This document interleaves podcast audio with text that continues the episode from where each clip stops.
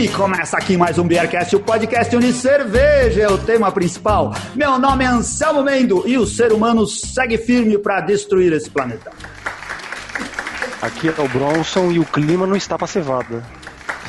Eu sou o Felipe Silva e não pode vir quente porque já estamos fervendo. É isso aí, aqui é o Renato Martins e por favor, deixem coisas para eu beber cerveja e fazer trilha de bike, é só o que eu peço. E aqui é Silene Saurim, barrada no baile, mas aqui de volta para conversar sobre isso. A Silene nunca vai vai esquecer isso, ela vai me cobrar o resto da vida, dizendo que eu, que eu barrei ela no, no Zoom, na nossa gravação do Quiz Cervejeiro. Eu já vou explicar o que, que aconteceu. A Silene, a gente nem precisa apresentar, porque a Silene. Ó, eu, antes, a outra vez, a Silene já gravou com a gente, já esteve presente em mais de um programa, e toda vez que a gente apresentar a Silene, a gente fazia uma lista extensa das milhares de coisas que ela faz no mundo da cerveja. Hoje eu vou só explicar assim. Para você que não conhece a Silene, a Silene é a maior especialista em cerveja do Brasil, que sabe de alguns outros lugares do mundo também. Que sabe ela, das pessoas que a gente conhece, é uma sumidade de cerveja. A gente tem muito orgulho quando ela vem eh, aqui dar uma canja para nós, cara. É muita felicidade pro Beercast. Muito obrigado mais uma vez, Silene. Obrigado por topar. Você que é professora, você que é consultora, que promove eventos, que promove palestras, que participa da parte de educação. Você faz tudo nesse mundo da cerveja. Muito obrigado por toda a sua contribuição. Tudo eu não faço, Anselmo, definitivamente não, mas a gente acaba aqui ao longo dos anos é, cria certas é, especialidades, digamos. Eu quem agradeço essa, esse convite, na verdade foi é, uma escusa na conversa que nós tivemos depois do quiz, Ah, pensar o fato de você ter me barrado no baile. e estamos aqui para conversar desse tema. Eu agradeço muito essa oportunidade. É sempre um grande prazer falar com vocês. a, a a Silene, assim, ela participou do quiz. Qual que era a questão do quiz? A gente faz o quiz cervejeiro, aquela disputa, aquele game show que acontece lá com o Márcio Beck com o pessoal que disputou 16 rodadas, e a final foi no sábado passado. O Márcio Beck falou assim: vou chamar a Silene pra. Sábado passado tem que situar o pessoal, dia Ah, é, 4, sábado né? passado com relação a hoje. Hoje é dia 8 de julho, Foi dia dia 4 4, de de, julho. julho. foi a final. E o que estava combinado, o Márcio Beck combinou com a Silene, era assim, ela ia entrar no final, ia eh, falar um pouco a respeito de um tema e ia fazer as perguntas da parte final do programa. Só que a gente não treinou, a gente não ensaiou. Eh, a gente ia fazer e foi, quem sabe faz ao vivo, tipo Faustão, assim. Chegou lá, ah, no horário que a Silene tinha que entrar, deu problema. Ela entrou e não tinha áudio. Depois ela entrou, tinha duas Silene lá, com um áudio atrasado e outro sem áudio. Aí a gente não sabia como resolver esse problema. Aí eu falei, vou derrubar uma Silene aqui para ver se fica a outra Silene que tem áudio. Derrubei a Silene errada, ficou só uma que não tinha áudio. Aí a gente tirou e ela não conseguia voltar. E a gente ficou 30 minutos tentando resolver esse problema e não conseguimos. Foi tipo A trapalhões, Silene né? recebeu a mensagem. Oi? Foi tipo trapalhões, né? Muito... Foi tipo Trapalhões. E a Silene, eh, ela recebeu uma mensagem do Zoom dizendo alguma coisa tipo assim: o cretino de Anselmo te bloqueou e não quer deixar você entrar na sala. e aí eu fiquei com essa pecha aí de ser o cara que bloqueou a Silene pra entrar nos lugares. Mas não, não foi isso. Perdão. E por essa razão, eu vou agora dar uma palhinha. Depois vocês, por favor, coloquem a música de verdade, porque nenhum cidadão desse planeta tem é, a obrigação de me ouvir cantando, porque isso é uma lástima. Não, por favor, por favor. Eu palhinha só para fazer alusão à música aqui. Isso, e com vocês, Silene Saulim. Manda aí, quero ouvir. Barrados no baile, uou, uou! Andando detalhe. Ah, No baile, uou, uou! E meu amor nem me fale. Olha só, Eduardo Dussek. tá, querer frequentar. frequentar. pois é, alguns de vocês contemporâneos a mim, creio eu, conseguem lembrar dessa música. Não Do é, SEC, não é? Ah, É, Sim, é. Eduardo Os Sec. vinhos de 80, maravilhoso. Olha aí. É, é da época que o do SEC, é, que o, era Eduardo, não era? Ele já tinha virado o Eduardo. Quem Não, é das Eduardo. antigas sabe que o Eduardo do SEC, quando começou, ele foi participar dos festivais, do Festival da Globo lá, o nome dele não era Eduardo do SEC, É. era Duardo. Não tinha Olha, o E. Eduardo. Depois Eu ele pegou e mudou e colocou o E. Pode pesquisar aí. Só que essa não foi a música que ele cantou no, no, no festival. Era do Não, cachorro. é? aquela Troque seu cachorro. cachorro por uma criança Troca pobre. o cachorro por uma criança pobre. né? É. Super, Essa daí foi a música super atual do essa festival. música. de- Demais. Hum, Legal, muito bom. Hoje a gente vai ter um programa aqui. A, a pauta que a, que a Silene ia levar pro quiz, ia dar uma palhinha lá pra gente, ela falou assim: então agora você tá me devendo. Se eu tô, o Beercast tá devendo pra mim, eu vou querer falar lá no programa. Falei, tá bom, então você vai lá falar pra gente. E ficou assim, estamos aqui hoje. A pauta é sobre o clima.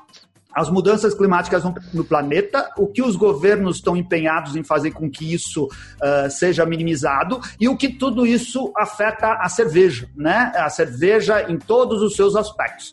É isso, Silene? é isso. O pessoal tá me cobrando aqui, a gente não brindou. Tá todo mundo de copo da mão, porque Beercast sem cerveja não é Beercast sem saúde! É, saúde! Viva! Tchim, tchim!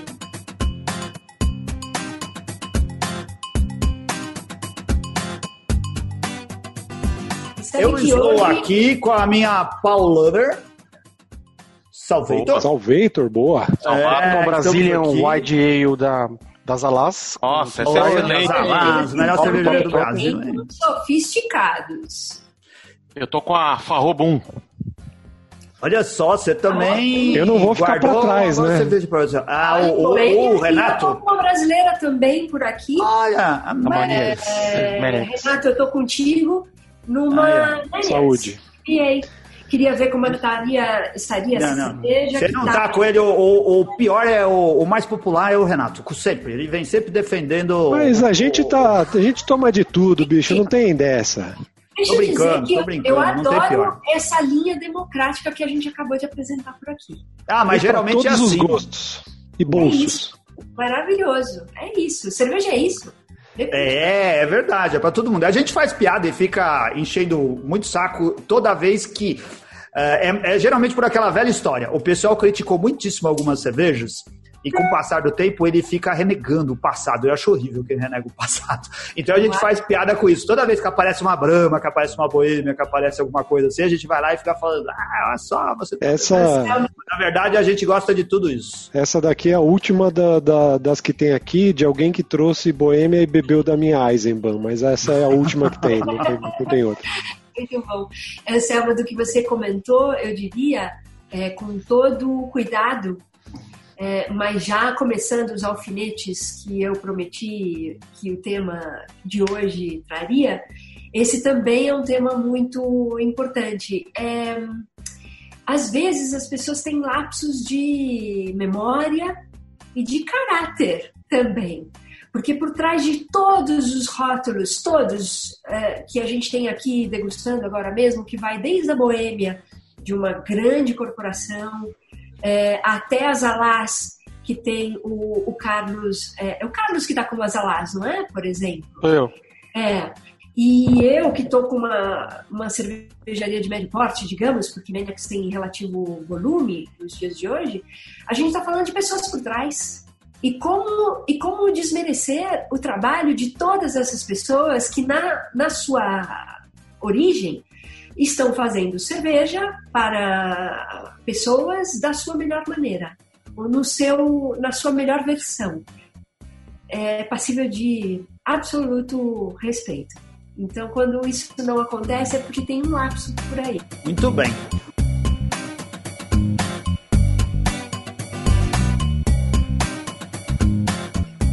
Vamos lá, entrando no nosso tema, Silene, agora que a gente, você já fez a introdução, a gente, o, o, o, o mundo tá perdido, e eu sou um cara, a gente sempre faz uma, uma régua aqui das coisas, que é algo que a gente tava discutindo outro dia também, quando você continuou com a gente conversando depois que acabou o, o quiz, sobre que o grau de otimismo das pessoas.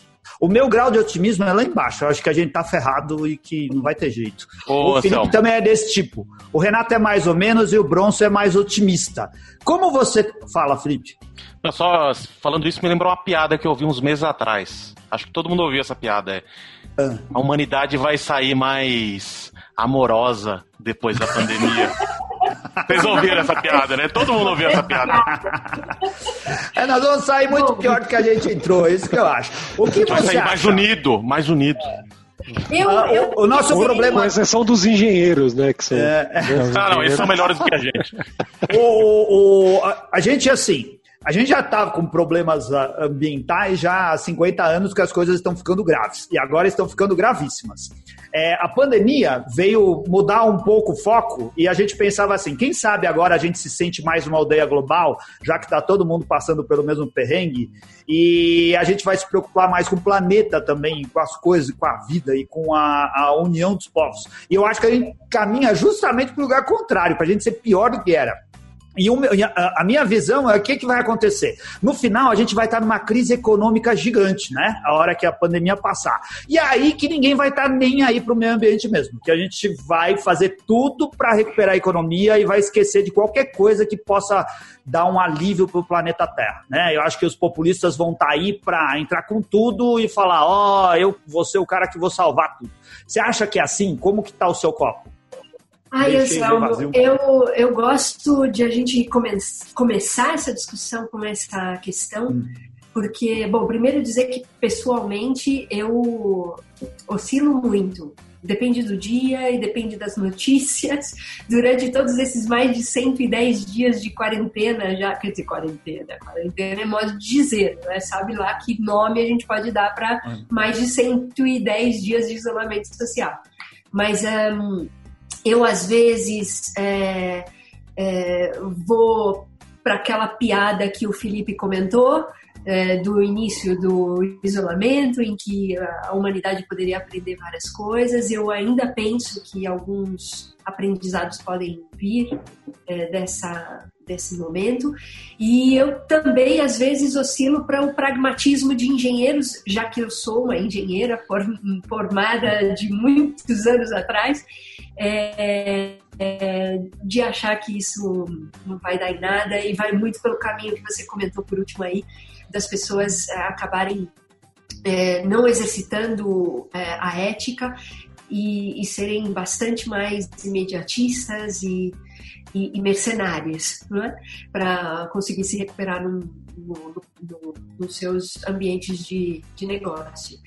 E, mas o que eu de fato acredito ainda que oscile muito, é que a gente possa tirar alguns aprendizados disso ao ponto de, por exemplo, ainda um certo otimismo, ainda também que alguns dias sejam terríveis, de que esses movimentos populistas, que são completamente nonsense, né, do ponto de vista eh, dos, eh, eh, das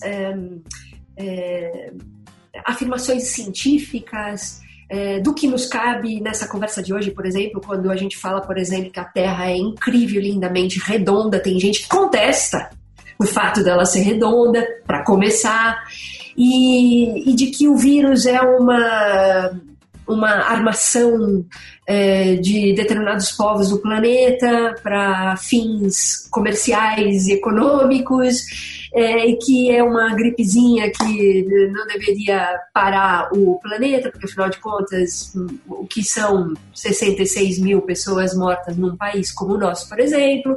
Enfim, essas coisas são assustadoras, mas quando esses absurdos começam a, a, a, pulular, não é? que a Terra é redonda, que a ciência não se ouve, que os mortos que estão uh, pipocando por aí terrivelmente uh, são irrisórios, a gente começa a ter um movimento em que fica tão latente, tão às vistas da grande maioria das pessoas sensatas, espero que a grande maioria das pessoas desse planeta seja sensata, populismo caia. Hum. Então eu ainda tenho esperança de que no final desse ano aquele topetão caia e que, se não for antes, no 22, o nosso mentecapto também caia. É isso que eu penso. Ponto. com relação à quantidade de, de, de mortes, é, assim, é, é, não é possível, né? Quando fala na quantidade de mortes, hoje o Guga Chakra, que é o jornalista, comentarista da, da Globo, que está em Nova York, ele fez um, um, uma comparação que eu achei ótima. É, a gente já passou a capacidade lotada no Morumbi, na coisa de mortos. Tem mais do que cabe no Morumbi. O Felipe adora futebol, eu também, né? Acho que o Bronson já foi, todo mundo aqui já foi várias vezes no Morumbi, mas eu já fui várias vezes no Morumbi lotado. Até quando cabia muito mais gente do que isso, né? Já mas agora, quando você vai no estádio e ele está com a sua lotação máxima, é muito cheio. Ali você tem uma noção de quantidade de pessoas que você não costuma ter em outro ambiente. Porque você vê as pessoas de frente, é uma multidão de gente, né? 66 mil pessoas é muita gente. E pensar que todo mundo, todo mundo que estaria ali morreu é outra perspectiva do que é a, a, essa crise, né? Mas eu acho. É. Eu acho eu que peço o... desculpas ter, ter é, desculpa ter interrompido duas vezes, só para comentar Não, que o que você acabou de falar como comparativo desse número que temos hoje no país me deixou arrepiada. Cara, qualquer um é, com um mínimo de, de humanidade é, para pensar nessa cena de um estádio repleto de gente sem vida para de falar besteira, não? Minimamente. Desculpe, Renato. Não, que é isso. É, eu ia falar que uh, um pouco do que vocês estavam falando no início, de falta de empatia e tudo isso, traz isso como reflexo, né? Porque a quantidade é uma quantidade absurda de pessoas, né? E o volume de gente que está que tá nesse. É, se a gente for ver como número absoluto, já é um absurdo. E se você for imaginar que aquilo está refletindo numa família, num pai de família que está deixando filhos, esposa, e do mesmo jeito que tem esposas que estão deixando filhos, enfim. É, eu acho que a falta de empatia faz a pessoa não ver e não perceber esse número até que aconteça alguma coisa com alguém próximo a ela, né? Então, mesmo sendo uma quantidade muito grande, é, é uma coisa que muitas vezes demora um pouquinho até chegar muito próximo da gente. Então eu acho que talvez isso que ainda deu um pouco dessa, dessa falsa percepção ou é, e aí já entra a questão de falta de empatia, que é se está acontecendo com o outro, não está acontecendo comigo, é, pra, tá tudo certo, ou ali vamos seguindo, e daí, né? Então, não é mesmo? E daí? É. é. Sabe, é, é, Renato, o que você está comentando me fez lembrar, eu sou dada às charges. E eu adoro charges. E tem um chargista brasileiro. Eu também adoro. Eu vou dizer, eu vou dizer de novo, tem alguns chargistas brasileiros, mas tem uma chargista brasileira, é, já me corrigindo aqui, pedindo desculpas, que eu gosto muito, que é a Laerte. Adoro a hum. Laerte, tem uma fina, fina ironia na forma como pulsa as questões políticas sociais que nós vivemos no país. E, e, junto dela tem outras tantas pessoas que fazem charges que são pura provocação. E na medida que você ia falando, Renato, é, eu me lembrei de uma que surgiu logo no começo da pandemia aqui no Brasil e que diz o seguinte: claro que a gente deve, já faço aqui um parênteses importante, é claro que a gente deve se preocupar com os impactos econômicos que a pandemia traz para todos os países do mundo inteiro. Mas não existe economia ou negócio qualquer que sobreviva sem vidas atuantes. Não existe. Vidas pensantes, vidas saudáveis. Então, antes de qualquer coisa, pensemos na viabilidade dessas vidas. Sim. E com a empatia que você comentava, a ideia, sim, a ideia do é, do pensar que não é preciso que a dor esteja tão próxima da gente para a gente entender que essa dor é uma dor de todos. Perder uma pessoa querida não é uma coisa fácil. Perder uma pessoa querida numa situação estúpida de pouca prevenção, de poucas políticas públicas inteligentes é ainda pior. Bom, essa charge que Anselmo gentilmente nos coloca aqui era uma das charges que estava prevista lá no nosso quiz e era o início introdutório da provocação. A charge é, foi apresentado por um chargista da revista Piauí, que eu não vou me lembrar o nome agora, tem o crédito da revista Piauí, ao menos, uh, nessa charge, e comenta o seguinte: a crise do coronavírus, é, fala assim mesmo, a crise do coronavírus é um ensaio para a crise do clima. E o outro personagem, com um palco e teatro e pessoas lá na frente, com esse elenco amador, não dá. Uhum. A provocação é dizer que, bom, primeiro que o elenco amador, num primeiro momento, as pessoas já fazem alusão a, aos políticos que estão liderando as políticas públicas. Mas não são só os políticos, somos nós também. E a pandemia ensina isso. A pandemia ensina que se nós não fizermos independente de uma pseudo-liderança que não faz a coisa certa e não lidera da maneira como a gente precisaria que liderasse e trouxesse unidade de gestão do país, é, a gente precisa fazer a nossa parte nessa história. E a nossa parte não é só nos cuidarmos, senão é cuidar do outro. Bom, outra charge que me recordou nesse comentário do Renato foi uh, uma charge a qual eu não consigo dar o crédito, se alguém que nos ouve também conseguir dar o crédito, eu vou adorar. É uma charge em que existe um dinossauro que vê um cometa caindo no planeta e o, a, a, a, a fala do dinossauro é, é Puta merda. Desculpe, eu vou falar um, falar, dois palavrões. Oh, a gente, a gente quase não fala palavrão aqui. o dinossauro fala o seguinte: Puta merda, vai fuder a economia. Caramba, o dinossauro eu vi essa charge, mas eu não lembro quem fez. Alguns milhões de anos depois, também. não adiantou nada, né? Segurar a economia. Quer dizer, a gente precisa realmente entender o que importa nessa história. A economia a gente recupera de alguma maneira. É claro que existem algumas situações muito críticas, como as pessoas que não têm de onde tirar o que comer, e é o teto. E para isso, a gente precisa exercitar mais uma vez o nosso senso ético na sua máxima potência para conseguir resolver. E cobrar políticas públicas que têm a obrigação de botar toda a galera que está é, em situação de risco de vida em uma situação de dignidade mínima. Uma, uma, uma coisa que é, talvez a, a, crise da, da Covid é, seja interessante as pessoas pensarem, é talvez algumas pessoas estão imaginando assim a a questão do, das mudanças climáticas seria um problema lá na frente, mas é um problema imediato. E não é só um problema imediato, como assim, do mesmo jeito que a gente teve que tomar medidas urgentes de uma semana para outra para conter a Covid, o aquecimento global é mais grave. A Covid a gente salvou milhões de vidas tomando atitudes muito rápidas, né? A gente, Brasil no, no mundo inteiro, Europa, a gente salvou vidas assim. Só que a, a questão do aquecimento, a gente já está atrasado e não envolve aí milhões de vidas, envolve é, é, é espécie. É Exato. manutenção da vida na Terra. Conheço um cartunista muito bom que fez uma charge do dinossauro e de cometa, hein? Olha, grande Anselmo Mendo, conheço é, esse aí, é muito bom. estão chamando de Covid 66 milhões antes de Cristo, mas tá tranquilo que o pessoal tá dizendo que não vai pegar nada. É só uma gripezinha. Só uma gripezinha. Só rindo para não chorar nesse planeta e nesse país em particular.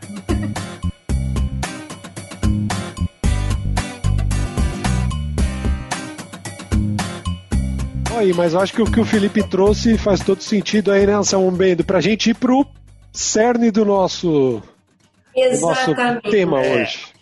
Isso é daí.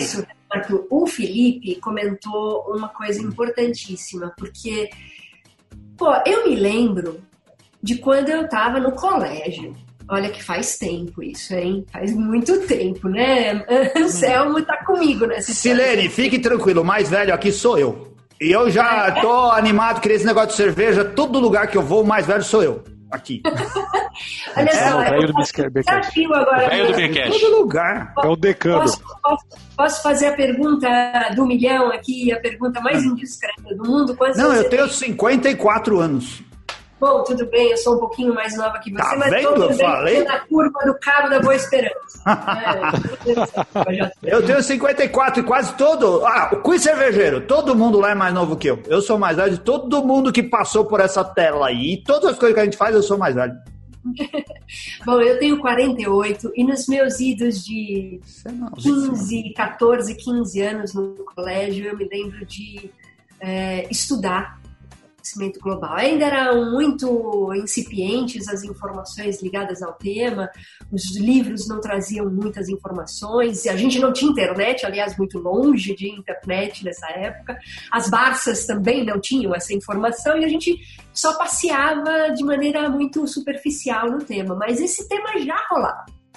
E então eu começar a dizer que o Felipe fala de um problema muito mais grave é, que é a crise do clima em relação à crise é, da pandemia, e é certo. E o que a gente tem feito nos últimos 30, 40 anos é empurrar com a barriga esse tema da crise do clima.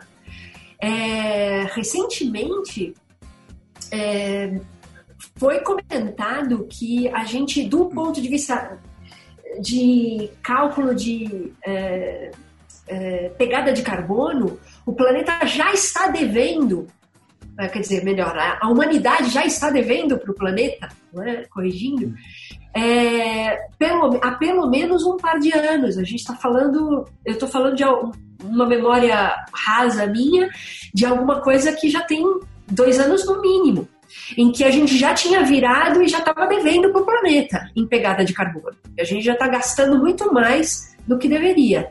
Ô, Silene, Sim. É que o, o, o, ser humano, de um modo geral, não liga para essas coisas. Quando alguém chega e fala assim, a temperatura do planeta caiu 3 graus, é, aumentou 3 graus. Ele fala que ah, o inverno mó frio, tá nevou em Santa Catarina, nunca tinha nevado em Santa Catarina, um frio desgraçado, tá nada, isso é conversa. Meu carro não polui, onde tá a poluição, né? Não dá para ver, não dá para ver, por que vocês falam tanto de poluição, essas coisas. Você pode falar que está tendo mais queimada, que os anos estão mais secos, que a temperatura está subindo, o cara não está não é aí, porque ele não sente isso no dia a dia. É a mesma coisa esses caras que ficam negando a Covid. Ele chega e fala que não tem Covid porque ele conhece pouca gente ou não conhece ninguém que tem, e ele já saiu uma de vez de casa e não pegou nenhuma vez. Então ele fala que, não, que não, isso daí não existe. Agora eles acreditam em coisas práticas. Quando que o mundo cervejeiro se preocupou com isso? A hora que alguém falou assim, vai afetar as plantações de cevada. Talvez não tenha mais lúpulo. Aí o cara fala: não, não dá, o clima, não, a gente precisa se preocupar. Vamos agora cuidar do planeta, porque como que vai faltar cerveja? E vai faltar cerveja, não vai?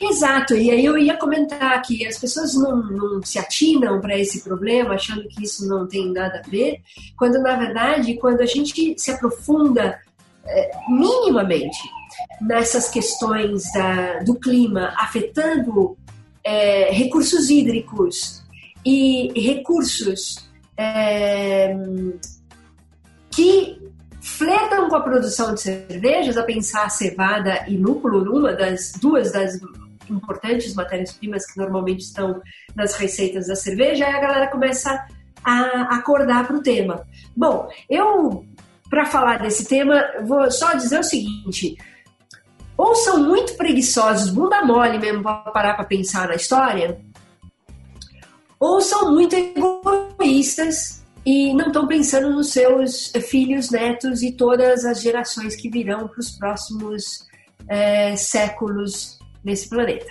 o um milênio nesse planeta. Bom, dizer simplesmente que a mudança climática, é, tal e como a gente tem visto nas últimas décadas, ela vai afetar todos os aspectos de gestão de recursos é, na produção, na distribuição e na comercialização de cervejas. É, num futuro muito próximo. Eu não estou falando aqui de uma geração que vai ser de filhos e netos nossos e a gente não vai ver, portanto, F para tudo. Vamos viver a nossa cervejinha no copo e dane-se o resto. Não, a gente vai viver isso. É muito provável que a gente viva isso. E, isso não é uma suposição, isso é uma afirmação. Tem gente que ainda nega, o negacionismo vai por esse caminho também, negando que exista essa mudança climática. A questão da gestão de recursos, ela, ela, ela passeia por vários aspectos, mas os primeiros pensamentos normalmente vão pelos, pelos, pelas matérias-primas, né? E, em particular, as três matérias-primas que eu comentei antes: os recursos hídricos, a água, a cevada e, e, o lúpulo. Bom, é, lá no quiz, é, eu deveria ter feito uma introdução que era passeando por, esse, por esses temas, e aí rolavam as duas primeiras perguntas para a galera. Vocês lembram das perguntas? Era sobre os principais estados produtores, os três principais estados produtores de cevada dos Estados Unidos, e os três, numa segunda pergunta, essa é a pergunta para todos, e os três principais estados dos Estados Unidos produtores de lúpulo. Bom, nas respostas, é, se o pessoal se lembra também, eu Se eu olhar o mapa, eu consigo lembrar, porque eu fiquei olhando okay. muito para aquele mapa ali. Então veja o mapa aí e a gente vai acompanhar juntos. Eu vou falar para vocês quais são esses estados. Eu vou procurar aqui mapa Sim. dos Estados Unidos grandão. Silene, é, hum. uma questão interessante da, dessa turma que nega as mudanças climáticas, eu estava até procurando o ano, eu achei que a matéria do The New York Times para a gente entender, existem as pessoas que negam que estão no nosso nível, que são as pessoas influenciadas, e a gente tem pessoas como Donald Trump que negam o, também as mudanças climáticas. Só que por que, que ele proíbe? Então, a gente eh, tem essa matéria do New York Times aqui, que se diz aqui o, o, um astronauta, geólogo, ele diz que a orientação para que os Estados Unidos só podem divulgar as simulações das alterações climáticas até 2040. Uhum. Depois disso, eles não podem divulgar. Por que será que o Topetão quer proibir informações mais adiante? Porque ele quer se reeleger? E não é, quer parar, a gente sabe que ele tem. controlar as informações para conseguir ter argumentos fortes, se é que já não está se afundando nos próprios argumentos em meio à pandemia, é, para se reeleger. E a reeleição é aqui, agora, quase, tropeçando nela no final desse ano. Pra quem tá é... vendo a gente, essa matéria é de 27, é o New York Times de 27 de maio de 2019. Pois é, existem motivações político-gananciosas muito fortes aí. Tá claro isso. Encontrou algum mapa, Anselmo? Eu encontrei, tava esperando a deixa aqui, ó. Boa. Tcharam. Ó, é. Idaho, Montana ah, não, e peraí, Dakota peraí, do pra... Norte. Não, peraí, ah, acertei. Não. Primeiro, primeiro para maltes não, para cevada, por favor. Cevada, isso. Isso. Idaho. É, Montana e Dakota hum. do Norte, não é? Perfeito. E olha só. Volta aí! ah, eu olhei muito para esse mapa tá. aí. Ela está no centro norte. Eu não diria nem é. centro, é centro. É centro é, é, no é, noroeste dos Estados Unidos. Noroeste, noroeste dos Estados Unidos. É noroeste dos Estados Unidos. norte e noroeste. Norte e noroeste. Centro, no caso do, da Dakota do Norte. É noroeste dos Estados Unidos. E os lúpulos, os três principais, onde estão? Já não lembro mais. Essa parte eu esqueci. Idaho, Oregon. Washington. E... Exato. Não? Esses três. Idaho, ah. Oregon e Washington. Se a gente pegar lúpulo e cevada dos Estados Unidos, não à toa, porque existem uma série de é, é, é, configurações é, de terroir que não são só climáticas, são de hum. terreno, de solo, geologia, é, é, climatologia e geografia que favorecem a esses estados seis dos estados, cinco dos Estados Unidos é, produzir esmagadora parte da cevada e do lúpulo para a produção de cerveja. Com todos na mesma regiãozinha aqui, né? No norte e nordeste do, dos Estados Unidos. Noroeste dos Estados Unidos. Bom, é... Pense... Oregon está... Hum. Eu ia falar que Oregon também é um estado que produz aquele condimento para pizza. Muito bom. Pensem o seguinte: com, imagina, com exceção do Oregon. Que o Renato até saiu de vergonha. o Renato caiu. com exceção do Oregon, que não tem é, fronteira É? Oi, oi, Renato, voltou aí, tá tranquilo. Com exceção do Oregon, que não faz fronteira dos Estados Unidos com o Canadá, é curioso que dos cinco estados, quatro deles faz, faz fronteira com o Canadá, percebem? Sim. Ótimo.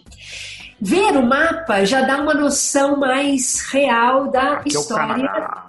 É, da história que eu ainda vou contar. Não sei se vocês perceberam que é, procurando observar a localização desses é, cinco estados principais produtores de cevada e lúpulo nos Estados Unidos, com exceção do Oregon, é, quatro deles fazem fronteira com o Canadá, né? ao noroeste dos Estados Unidos. Existe naquelas é, previsões que estão limitadas pelo topetão, dito pelo Felipe, no New York Times, é, cientistas é, da, é, da, da situação climática nos Estados Unidos já comentam que os Estados Unidos sofrerão é, uma tendência bastante forte de maiores é, períodos de seca e temperaturas mais altas nos próximos anos. Hum? É, essa é a tendência em todo o território dos Estados Unidos, que obviamente não excetua essa região do noroeste, onde a gente tem os produtores de cevada e lúpulo.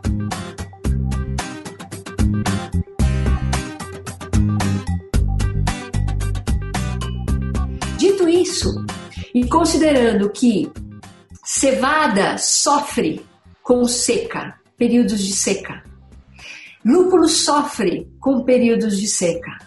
Bom, do ponto de vista técnico, só para contextualizar no que pode ser ou podem ser os é, reflexos disso nas cervejas produzidas.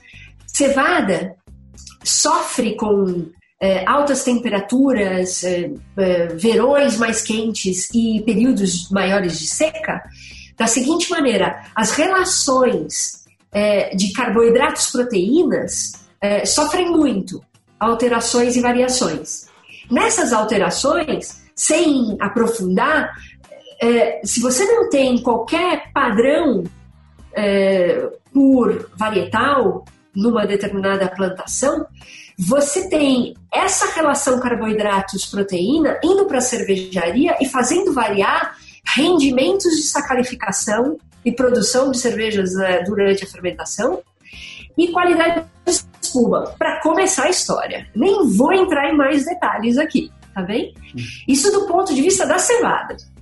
Do ponto de vista do lúpulo, essas mesmas condições mais áridas, digamos, também influenciam o rendimento nos níveis de amargor e na qualidade de amargor. Muitas vezes, com períodos é, de, de menos é, interessantes, favoráveis à plantação de lúpulo, o que existe é um amargor mais áspero, como muitos é, comentam quando degustam as suas IPAs e procuram é, pelo amargor e ele não é muito convidativo, ele é mais rascante, é, menos agradável. E isso muitas vezes tem a ver com a qualidade de amargor do lúpulo originalmente, e não só os procedimentos que foram aplicados durante a produção. São muitos os, as variáveis possíveis para conseguir ter é, ou não conseguir ter uma boa qualidade de amargor na cerveja, mas isso pode ser um, um fator importante. Diga. O, não, eu só ia dizer assim que isso daí é desculpa pro cervejeiro que faz cerveja ruim. Ele vai chegar e falar assim: não é culpa minha, minha cerveja tá ótima, o lúpulo é que tá ruim. Mais uma vez, o lúpulo tá piorando. Pois é, mas o lúpulo tá ruim porque existem uma série de consequências que tem a ver com as mudanças climáticas que a gente está comentando. E podem isso daí vai. Fala, fala, Bronson. É, fazer a pergunta para a Silene. O, a gente entrevistou há pouco tempo um pesquisador sobre lúpulos, né, que é o o Renan Furlan, que é pesquisador, ele é um pesquisador lá da, da Universidade de Jaboticabal, acho que é a Unifesp, se não me engano. E ele fala um pouco sobre a plantação de lúpulo no Brasil, que é possível plantar, porque tem uma série de. Ele está fazendo vários estudos, né? Então isso também não é uma oportunidade para que a gente consiga é, é, fazer uma mudança, essa mudança climática aproveite no Brasil para que a gente plante também algumas coisas que hoje o, o, os Estados Unidos domina, né, em termos de insumos para o mundo da cerveja. Sabe o que, que os Estados Unidos domina, o Bronson? Milho. E aí, se a gente for plantar milho, não vai ajudar a cerveja. É. O, o Bronson faz uma pergunta que é super interessante é, e que pode, de fato, nas mudanças climáticas, favorecer alguns países em detrimento de outros. Então, eu avançar um pouquinho no que cabe nessa é, explicação do que está acontecendo nos Estados Unidos, no que, no que pode acontecer no longo prazo nos Estados Unidos, para vocês terem uma ideia e a gente replicar para o que pode acontecer aqui nas nossas é, praças, digamos, né? no, no, nosso, nosso pedaço aqui de, de mundo. Nos Estados Unidos, então, com essas mudanças climáticas e essas previsões, é, cada vez mais os climas favoráveis à produção de cevada e lúpulo se deslocam. Né? E se deslocam ao norte. Uhum. Porque com mais altas temperaturas é, no terreno, é, é, é, no, na totalidade do terreno americano, pensem nisso. Eles pensar que todo o terreno americano tende a aumentar temperaturas e, e a, a escassez de água e chuvas, é, essa região do noroeste, para conseguir garantir é, as mesmas condições favoráveis de clima, elas precisam ser trabalhadas com evitando essa, esses câmbios climáticos ou elas vão se deslocar e elas tendem a se deslocar no tempo para o norte. Só que está na fronteira. Mas isso no hemisfério norte, né?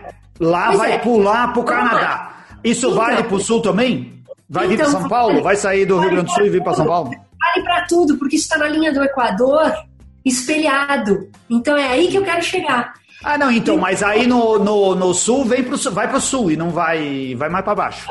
Já vou comentar. Ah, tô. Vamos pensar no norte ainda e vamos pensar nos Estados Unidos. Se está deslocando para o norte, é muito provável, no final das contas, que o que a gente tenha são os americanos tendo de fazer amizade e fazer negociações diplomáticas com os canadenses para continuar fazendo cerveja. Para continuar a hum. produzir cerveja nos Estados Unidos no longo prazo, entende? Porque. Ah, mas aí eu acho bom. Podia fazer cerveja.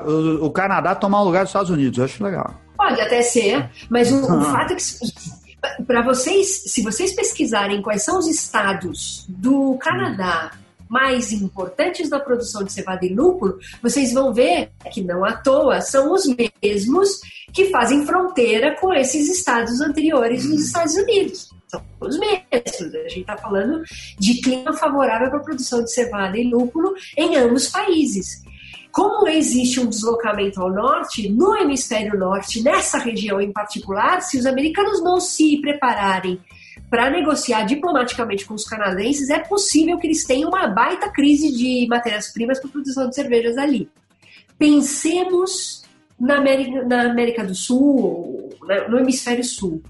O, a, o, a ideia do espelho se, se revela igualmente, e, e aí todas as.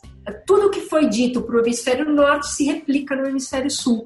E a tendência de deslocamento de temperaturas mais amenas, com mais umidade, vai mais ao sul. O Brasil é algo produtor de cevada na região sul do país, sobretudo. Tem lá uma certa produção no Cerrado, mas a grande produção fica na região sul do Brasil. Se ela se deslocar, ela se deslocará, sobretudo, mais para a região da, dos países que já são os grandes produtores de cevada hum. na América do Sul, que são a, o Uruguai e, e a Argentina. Então, do ponto de, de vista de cevada, a tendência é que a gente perca, como país, as produções de cevada que já não são suficientes para autossuficiência e que, e que vão ser ainda menores no futuro próximo. É, os lúpulos podem, é, é, como é, sugeriu o Felipe, os lúpulos podem ser uma alternativa na medida que, bom, pensar nos lúpulos como uma flor que floresce é, durante o verão é, com umidade, sobretudo. As temperaturas amenas são importantes, mas o que é realmente predominante, fundamental no, no florescimento das, dos lúpulos é, é, a umidade. Ainda que temperaturas é, controladas, mais amenas sejam importantes, a, o mais importante é a umidade. Bom, então muitos falam: ah, aquele problema nos Estados Unidos é deles. É, não é ah, é o nosso problema aqui. Isso aqui, a gente não vive esse problema aqui, a gente está do outro lado. Pois nessas hum. bandas aqui, além do problema de aquecimento global, que é um problema geral do planeta, a gente vive, especialmente na América do Sul, um cenário agravado pelo impacto brutal do desmatamento da mata amazônica é, na descontinuidade de um fenômeno que é crucial para fazer com que essa região do sudeste, sul e algo do centro-oeste do Brasil seja rico, meu caro. Hum. E aí eu vou nesse, nesse ponto. Vocês já ouviram falar dos desertos do planeta? E eu não sei se vocês têm ideia da localização dos desertos do planeta Terra. Fica tudo mais ou menos no mesmo. Tudo na linha de São Paulo. Não, não na, na linha de São Paulo, sim, no hemisfério sul. E tudo numa linha espelhada no hemisfério norte, e essas linhas são 30 graus para o hemisfério norte e 30 graus de latitude para o hemisfério sul em relação ao Equador. Tá bem? Quando a gente fala das linhas 30 graus para o norte e para o sul, a gente fala de desertos como no norte, o deserto do Saara, o deserto do México.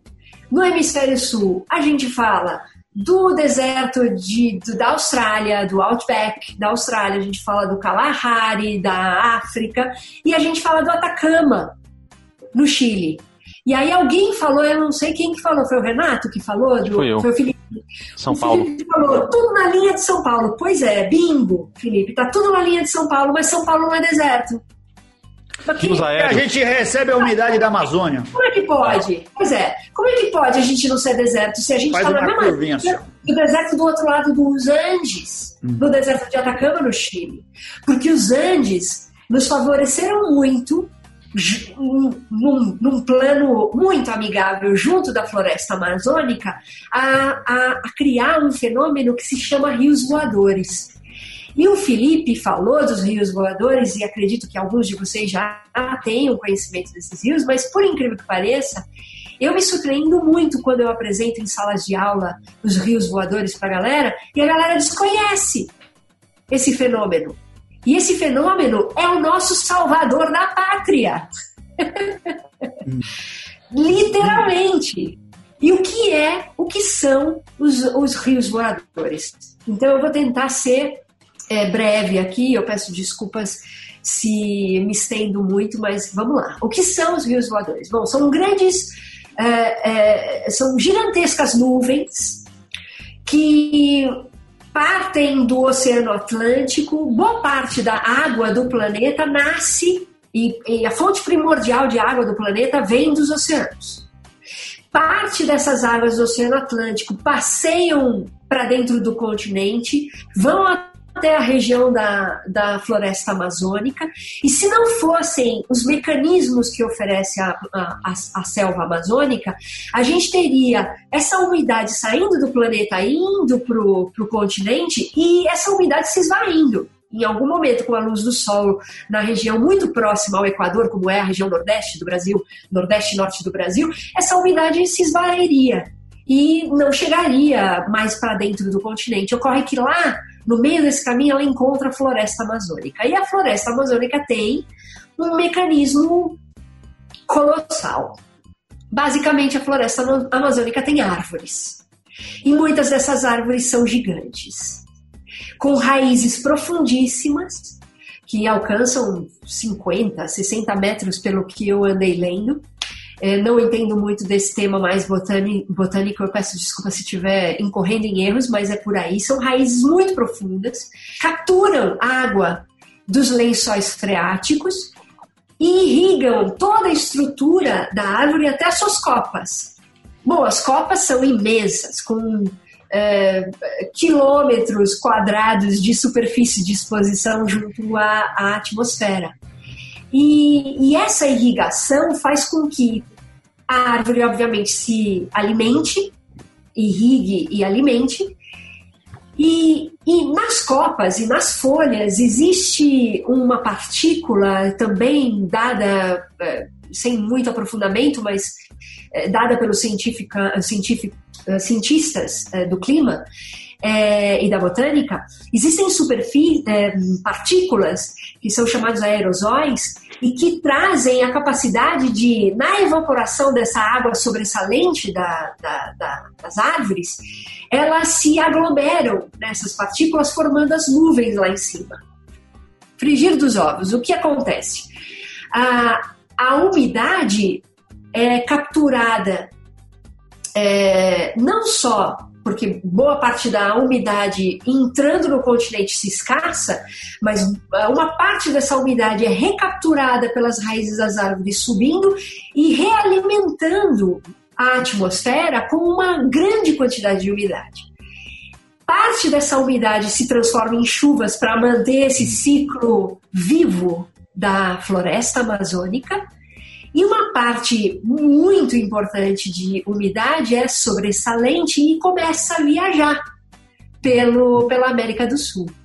Sai da região amazônica e vai sentido ao sul da América do Sul, encontra o paredão das cordilheiras dos Andes, em parte é, can, é, é, decanta de, é, decanta ou condensa, essa era a palavra que eu, é, eu queria trazer. É, decanta, condensa. É ali a cabeceira do rio Amazonas. Né? E, mas mesmo assim ainda continua parte do seu boa parte do seu percurso descendo para a região centro-oeste, sudeste e sul do Brasil. E não só do Brasil, em parte da Uruguai, é, Paraguai, Uruguai e Argentina. Hum. Então, de todo o centro-sul da América do Sul. Bom, é, dizer que essa, essa, essa, essa nuvem gigantesca que, que passeia ela, ela tem uma vazão. Eu trouxe números aqui, eu estou tentando buscar os números só para vocês terem uma ideia da coisa colossal que é. é cada árvore frondosa, grande, é, da Amazônia pode vir, e isso medido é, claramente por cientistas, é, ela pode trazer uma vazão de aproximadamente mil litros de água por dia na atmosfera. Ela pode jogar na atmosfera mil litros de água por dia. É uma água árvore, pra caramba. Uma árvore grande e frondosa. Hum. Se a gente tomar como referência os números, esse número e, e, os cálculos dos cientistas, toda a Amazônia pode estar correspondente a 20 bilhões de toneladas de água por dia na forma de nuvens. Hum. São as... E que se não tiver acontecendo, o... a gente já seria deserto aqui. E a Argentina não estaria produzindo mais, mais malte. E, e tudo Bom, teria mudado na agricultura daqui, como estava falando dos Estados Unidos. E você já adiantou bastante a praça aqui, mas a questão é, só para efeito de comparação, os rios doadores podem carregar 20 bilhões de toneladas de água por dia e o rio Amazonas tem uma vazão de 17 bilhões de toneladas por dia. Ou seja, os rios voadores são maiores que o maior rio o de água doce do mundo. O maior rio também em volume de água. Pois é. Tinha que ter Bom, essa pergunta também. E aí, Anselmo, você já adiantou o negócio. Hum.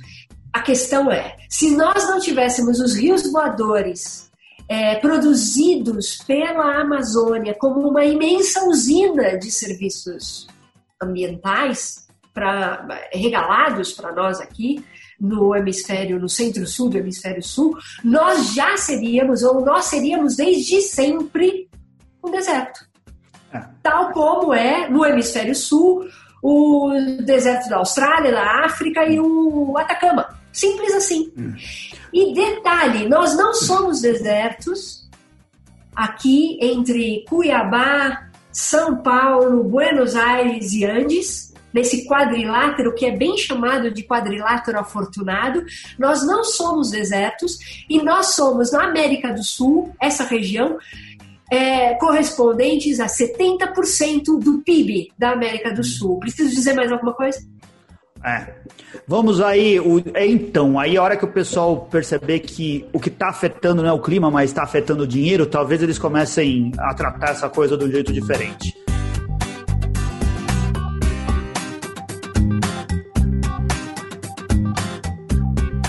A gente, eu acho que com, com esse apanhado, eu acho que com o caminho que a coisa tomou, a gente deu um apanhado geral com a ideia de que uh, quem vai ser afetado no nosso caso especificamente, já que a gente está falando de cerveja, os ambientes que vão ser afetados, tanto lá na América do Norte quanto do Sul, Uh, o que a gente não percebe que afeta esses ambientes, que, por exemplo, quando você não cuida da Amazônia, você está criando problema para um monte de outras regiões do mundo e que a gente devia cuidar disso. Se não pelo, pelas próximas gerações e pelo cuidado com o planeta, pelo dinheiro no bolso das pessoas, que é isso que parece que é a única coisa que todo mundo vê, o que os governos veem, esses miseráveis populistas desgraçados aí. Há muito tempo atrás eu comprei uma camisa do Greenpeace que dizia assim: parecia uma mulher, aquilo era, uma, era um, um, quadrinhos, né? Alguém jogando lixo no, no, no, no, quintal da mulher, ela assim, not in my backward. Aí vem embaixo assim, backward is the earth. Dizer, não, não, no meu jardim, né? O seu jardim é a terra. Não, não tem isso. Você joga lixo, você está prejudicando não só o, o seu vizinho, está prejudicando todo mundo e você também. É, mas a pessoa só se preocupa se cair no jardim dela. Se cair é. em algum outro lugar, ela nem olha. Eu gostaria só de tentando possível, arredondando tudo o que a gente comentou aqui e o que Sim. você acabou de comentar também, é dizer que não só a Amazônia, que nos cabe em muito boa parte do ponto de vista territorial, né?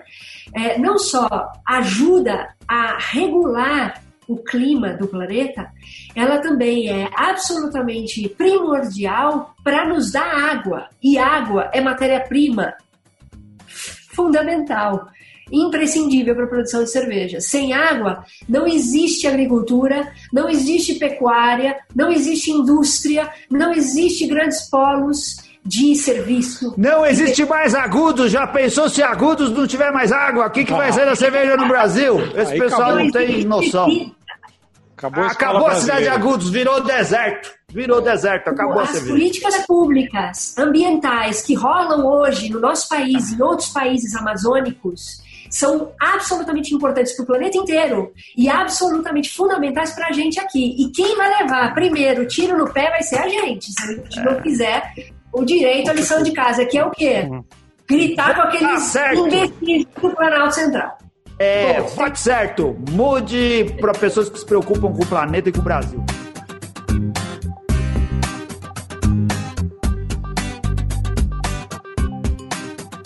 Sirene, muito bom, muito obrigado. Eu acho que isso daí é uma aula para os nossos ouvintes. Eles vão tirar muito proveito disso e vão começar, quem ainda não se deu conta, que isso afeta muitíssimo nossa deliciosa cerveja, né? Isso que nos deixa felizes todos os dias. Queria agradecer aqui. Você quer fazer um agradecimento geral aí pro pessoal do YouTube ou Felipe? Eu quero. eu, eu falo aqui. Fala aí. Ah, você pode fazer. Eu só queria fazer, dar um recadinho final. Tá, eu queria é. agradecer aqui que teve lá uma, uma média de 20, que subiu um pouco mais, um pouco menos de pessoas acompanhando a gente ao vivo. Obrigado, Henrique, Cintia, o Glauco, o Glauco Kenneth Noe, que disse assim que eu não pareço a idade que eu tenho. Muito obrigado, Glauco. Ah. Esse registro aqui. O Magdiel Cherokee, a Ana Laura, o que mais? A Rosária Pens. Oh, Rosária está sempre aqui com a gente. Muito obrigado. Beer, Beer Peace, Cultura Cervejeira. O Jairo Pinto Neto, chegou atrasado, mas chegou. A Ana Castilho, o Luiz Felipe Silva Vieira. Quem mais? Quem mais que colocou aqui? A Vivan Guilhem, Felipe Carlos Silva. O que você está fazendo aqui, Felipe? Você está aqui também. Eu, eu comentei Forlan ali, Rodrigues. Forlan Rodrigues. E esse é o pessoal que escreveu aqui. Vamos olhar mais o pessoal que escreveu no, no, nosso. O Jairo, eu já falei dele. Já falou. É, falei o nome de todo mundo que escreveu aqui no bate-papo. Obrigado. A gente não teve como acompanhar tudo que vocês falaram, mas obrigado por ter escrito e estar ao vivo aí. Fala aí, Felipe. Nossa, é importante o pessoal também buscar o episódio que ficou gravado do Quiz Cervejeiro, que no final muitas das coisas que a gente falou aqui estão lá e tem as perguntas e as respostas, tudo explicado. Vai então, ver o legal, quiz, pessoal legal. ver lá. Tem uma parte no quiz que travou, e se você quiser pular uns 30 minutos lá que a gente ficou tentando reconectar a Selene, é, aí você avança mais para frente e fica legal. Esquece aquele pedaço lá. Eu sugiro acompanhar, porque tem várias citações hilárias ali naquele meio tempo. Tem que acompanhar. Ah, é verdade. É, é, tem. tem é, assim, a parte da gente ficar tentando arrumar não foi legal, mas as piadinhas que a gente ficou fazendo nesse meio tempo foi legal. Deu para dar risada. Eu ouvi de novo e eu ouvi toda essa parte aí e dei risada.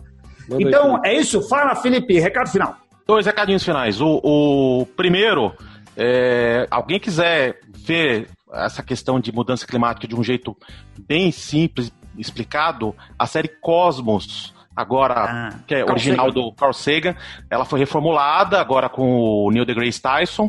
O episódio 12 é, ele fala de aquecimento global. E é bem interessante porque ainda tem a base do cosmos do Carl Sagan e ele fez o doutorado dele estudando a atmosfera de Vênus.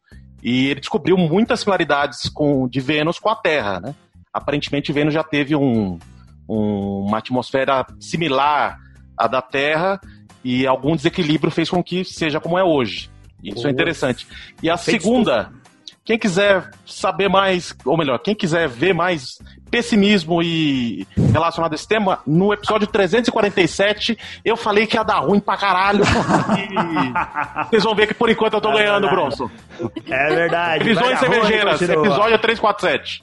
Legal. Aproveitando a deixa do Felipe com algumas referências, é, para estudar e saber mais em português sobre os rios voadores, por exemplo, em algumas apresentações muito didáticas, além do Degrasse, que é um astrofísico extre extremamente importante, também um cientista da INPE no Brasil, chamado Antônio Nobre, é, faz algumas apresentações interessantíssimas sobre o tema. Então, jogar no Google Antônio Nobre, Rios Voadores, vocês podem aprender muitíssimo sobre essa questão. Legal, muito bom.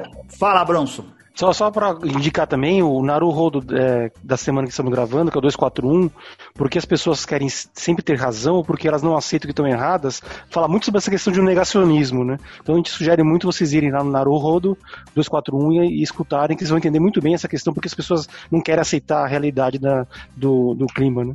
Isso daí, e muito especialmente porque lá eles falam da gente. Muito obrigado, é, Nabuto, devolver um salve, né?